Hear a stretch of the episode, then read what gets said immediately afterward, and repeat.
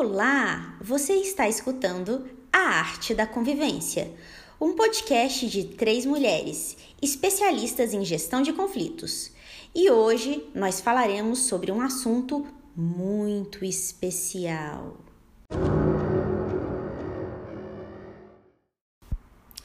Coronavírus. A nossa ideia do podcast de hoje é tratar um pouco desse assunto que está deixando muita gente sem dormir no mundo inteiro e aqui no Brasil também. E a gente vai começar com a Jordana fazendo um apanhado legal sobre tudo que está acontecendo. E aí, Jordana, qual que é a sua opinião? Bom, pessoal, a gente está vivendo é, uma situação tanto quanto interessante, né? Que eu nunca tinha passado aqui em Brasília é, que é essa questão do coronavírus, né, que foi decretado então o estado de emergência, né, em saúde pública, que eles chamam lá de SPIN, que é Estado de Emergência em Saúde Pública de Importância Nacional. E, e aí então tem feito, né, o, o governo do Distrito Federal tomar algumas medidas, como no caso de é, obrigar, né, que algumas pessoas façam o exame para comprovar se tem ou não coronavírus é, também é, obrigar que fiquem em quarentena. E aí tem surgido várias questões, né, de se pode mesmo obrigar ou não. Também perguntaram se o empregador poderia obrigar o empregado a fazer o exame, a ficar medindo temperatura. É, então a gente está nessa nesse conflito aí entre os direitos individuais e os direitos coletivos. Então, a, esse nosso direito constitucional de liberdade, por exemplo, de, de ir e vir, né, pode ser restringido. É, o direito de não ser compelido né, a fazer algo que eu não quero, eu posso ser obrigada a fazer um exame. É, e aí, então, tem surgido essas questões e aí vão em combate, né, assim, vão em conflito com esse direito coletivo, então, que é o da própria saúde pública. É, então esse é o nosso primeiro conflito que a gente vai tentar esclarecer aqui hoje, né? Então, esse direito individual versus essa coletividade, né? Esse interesse coletivo. E aí, então, é, o Distrito Federal é, lançou um decreto é, suspendendo as aulas é, nas nossas escolas públicas e privadas também. E privadas, isso, e também as reuniões, né, com mais de 100 pessoas, então as grandes aglomerações têm sido cancelado de um modo geral. E, e aí também a gente tem a questão de que como é que o Estado vai fazer com medidas públicas, é, essas é, medidas públicas, né, mesmo, de como a gente vai solucionar esse conflito. E aí então, é, também no mês passado eles fizeram uma lei que regulamentando especificamente o coronavírus, que então a lei autoriza que o Estado tome essas medidas de restrição da liberdade individual é, nessa tentando sobrepor o interesse público sobre o privado mesmo, né, sobre o particular. Então, o pessoal pode ser obrigado a fazer exame. Pode ser obrigado a fazer o exame, é, pode ser obrigado a ficar em quarentena e aí, a partir de todos esses cancelamentos de também de passagens aéreas, de viagens, também a gente tem uma série de conflitos que surgem a partir disso, né? Que é com quem fica o prejuízo. Sim. Tanto de shows, de eventos que já foi pago, é, ou quem, quem é que vai pagar a passagem ou hotel em outro país, às vezes até em outra cidade mesmo. E aí então surgem vários questionamentos que cada caso eu vejo que primeiro a gente indica que tente resolver administrativamente, então negociar com a própria empresa. É, se não for possível, então procure o PROCON ou mesmo um advogado para tentar é, rever como é que a gente como é que consegue minimizar o prejuízo, né? Porque se trata também de um motivo de força maior. Então a empresa teoricamente também não teria responsabilidade sobre isso, né? Mas também o consumidor continua sendo a parte mais frágil da relação. Então a gente ainda vai ser discutido muito isso ainda, até porque está mexendo na economia nacional também, né? E Sim. mundial. Sim. Então Sim. eu vejo que é uma questão muito interessante para a gente trabalhar esse conflito. Demais. É, não, é o bom da arte da convivência que aqui no podcast a gente ainda tem bônus, né? Então, assim, dúvidas jurídicas, esclarecemos, entendeu? Aqui a gente coloca tudo, né? Eu achei interessante isso que você colocou, Jordana, porque realmente isso tudo nasce, é, assim, todas essas essa necessidade de conformidade legal, de regulamentar a situação social, ela nasce de conflito, né?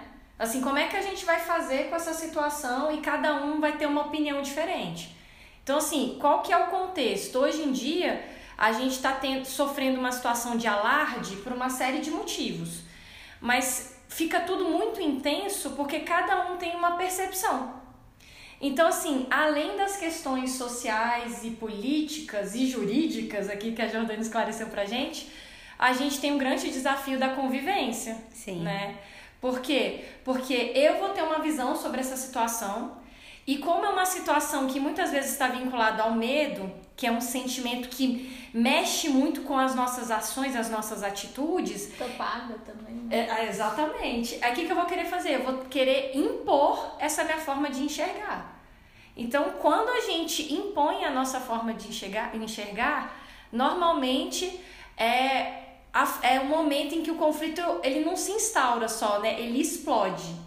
É aquilo que a gente falou um pouco no outro podcast. A espiral do conflito. A espiral do conflito. O conflito natural, divergências. Eu tenho uma opinião sobre como eu devo me portar em relação ao coronavírus e o meu vizinho tem outra, divergência. Ok, natural. Só que eu tenho uma opinião e eu quero impor que ele pense como eu e que ele faça o que eu quero.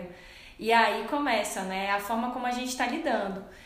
E aí, como é que a gente pode fazer, né, para lidar nessa situação em que estamos todos muito, muito, muito nervosos, né, com tudo isso?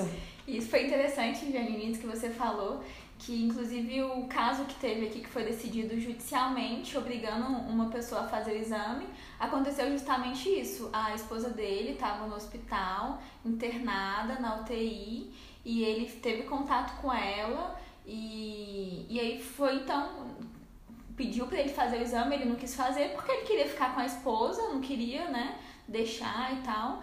E aí ele foi coagido, então, judicialmente mesmo, é, alegando, né, esses motivos que eu já expliquei inicialmente, a fazer o exame.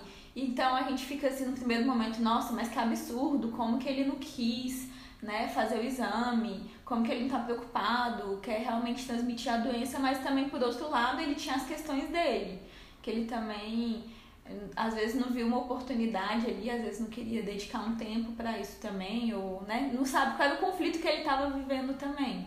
Então tivemos esse exemplo em relação ao coronavírus. Sim, é nesse caso que eu acho que é como você falou no começo, né? Quando tem essas questões de saúde pública, a gente tem que ter essa cautela de que o Estado ele tá ali para olhar por de cima, para olhar para o bem-estar do todo. Então assim, teve uma determinação judicial e foi feito o que a, o, o juiz achou que era mais devido. Mas assim, sem entrar no mérito, foi interessante você trazer isso porque a gente pode pensar de, tá bom, mas nessa situação, como é que a gente poderia resolver? Bom, o primeiro passo é a gente ter essa capacidade de olhar de maneira empática, de fato, cada uma dos indivíduos. Tentar realmente olhar pela perspectiva. A Jordana trouxe, né, a perspectiva do marido. Olha, eu não quero fazer o exame porque se eu fizer o exame e der, eu tô me sentindo bem, se der o exame, eu vou ter que me afastar da minha esposa que tá precisando de mim. Sim. A gente não tá entrando no mérito se ele tá certo ou tá errado, a gente tá olhando a perspectiva dele. Se a gente for pensar na perspectiva do Estado, né, se for olhar na perspectiva social, é a gente precisa afastar todo mundo que tem o vírus para que não haja uma contaminação. Então a gente tem que cuidar do todo. Viram que aqui a gente não pontuou quem tem razão. A gente só olhou a perspectiva. Aí muita gente fala, tá bom, olhei a perspectiva, como é que resolve? a gestão de conflitos, o objetivo dele é exatamente esse. Assim, a gente tem que ter um foco. O objetivo da gestão de conflitos é gerar soluções. Então, assim, como é que a gente gera soluções? Refletindo, pensando. E para a gente pensar e conseguir construir algo novo, a gente tem que entender os dois lados e entender a situação como um todo. Então, se eu olho só pelo olhar desse do Estado que estou preocupado é, com o que, que vai acontecer, às vezes eu vou tomar uma decisão muito ruim. E se eu só tenho um olhar individual para aquela minha situação, também. Agora, se eu consigo integrar as duas ideias, que aí é a empatia, que é essa realmente essa compreensão racional da visão do outro, aí sim eu consigo começar a pensar em soluções. Então a gente tem que ser resolutivo. A gestão de conflitos busca isso. Ah, mas e aí, Janine, como é que a gente faz? Não é uma receita de bolo. A gente ia ter que pensar junto para solucionar a melhor maneira. Em cada caso. Em cada caso. Gestão de riscos trabalha muito com isso, né? Você analisa a situação toda e vai ponderando as ações de controle. E aí também tem um, uma outra coisa que eu tava pensando, que a gente conversava antes de começar a gravar né, o podcast de hoje, que é a gestão de conflitos com o vírus. Não, não, não. essa aí, essa é delicada. Essa, peraí, deixa eu pegar meu caderno aqui. Porque é complicado, né? Assim, eu sei que a gente está diante de uma situação de muito conflito, né? As pessoas elas estão muito amedrontadas, estão até mesmo em pânico. Só que aqui também cabe uma avaliação é, positiva, porque, bom, o conflito, como a gente falou lá no nosso segundo episódio, ele existe. Então, doenças assim, situações assim, na história da humanidade, não são coisas completamente fora do comum. Inovadoras. É, é. né? Quantas vezes a gente não vê doenças, e mesmo vírus de gripe, porque já teve o H1N1, já teve aquela gripe aviária, a gripe suína. Então, assim, eventualmente surge na história da humanidade essas situações Peste de uma peste negra. Mais pesada. Até a peste negra. Vou mandar um sarampo. Que coisa do dengue, né? Ah, É. exato. É. Que aí vem e, bom, causa um medo enorme para a população, mas que a gente, de alguma maneira, também tem que saber integrar isso. Porque se a gente tentar fingir que isso não existe, é o mesmo que a gente falava antes. O conflito, ele existe, não tem como a gente fingir que não existe. Então também não tem como a gente tapar os olhos e falar nada está acontecendo. Não, todo mundo, de alguma maneira, está sendo tocado por essa questão agora. Né? Ou as aulas estão sendo suspensas, ou os voos estão sendo cancelados, ou as pessoas não estão querendo mais se abraçar uma a outra, tá todo mundo mal educada. O trabalho está sendo suspenso, as audiências canceladas. Isso, né? Então, assim, essa. não movimenta, né? Exato. É, os álcools gel já estão acabando das prateleiras. É, realmente. Mas assim, isso existe e todos nós que estamos vivendo, e aí não é só no Brasil, mas é no mundo, vai ter que aprender a lidar com essa situação. Né? E eu, eu também acredito que a gente precisa ter um pouco de tranquilidade, de, de não desesperar também. Porque se a gente desespera diante de um conflito como esse, a gente vai piorar tudo. Né? Tem um conto árabe que dizia da peste negra, Jordana, né? que um dia é, a, a morte passa, né? por uma pessoa na época da peste negra e fala: Olha, tô indo levar 10 mil almas. E aí, tempos depois, ela volta e a pessoa fala: Olha, você não cumpriu o combinado, porque você tá levando 50 mil. E aí a, a morte fala: Não, eu, com a peste, levei só 10 mil, as outras 40 morreram de medo. Né? E assim, eu vejo que isso também acontece hoje. Então, assim, é claro que a gente está vivendo por uma, situa uma situação complexa, uma situação instável, mas se a gente se amedronta e se a gente não percebe esse conflito de uma maneira natural em termos humanos, a gente vai ampliar a espiral do conflito de uma forma absurda. Então não vai ser simplesmente uma questão de saúde pública, vai ser uma, uma questão que daqui a pouco as pessoas elas estão se matando umas outras para garantir a sobrevivência Por medo, né? por medo. E é isso é um ponto muito negativo que a gente tem que evitar. Então, a gente tem que saber aprender a conviver com vírus, a gente tem que saber aprender a conviver com as catástrofes que existem né, no nosso planeta, porque isso também se tratam de processos naturais, que a gente não pode simplesmente fingir que eles não existem.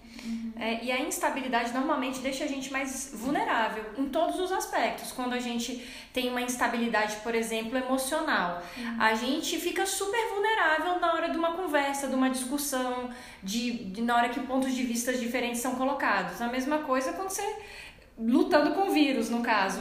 Se você fica com medo, muito vulnerável, A imunidade baixa. é natural Exatamente. que a imunidade baixe, que você Mais fique ali com frágil. mil receios, né? E aí você se abre, você fica vulnerável a isso que você tem tanto medo, né? Exato.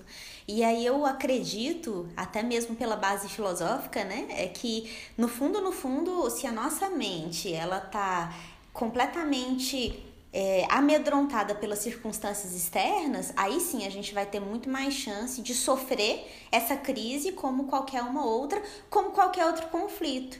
Então, eu queria deixar essa mensagem, né, de que a gente nesse momento complexo que a gente vive, para que nós tenhamos muita tranquilidade, muita calma, que nós lembremos que o conflito existe e que vai passar. Sim. Como todas as outras situações semelhantes a essa ao longo da história passaram, essa também vai passar. Basta que a gente se cuide, que a gente não se desespere e com o tempo também a nossa percepção vai ficando mais clara e a gente vai conseguir se relacionar melhor com todas essas circunstâncias. Com certeza. Quanto mais, é, quanto melhor a gente lidar com a situação, mais fácil a gente vai ter soluções e mais rápido a situação vai passar também. Fortaleza interior e exterior. Sim.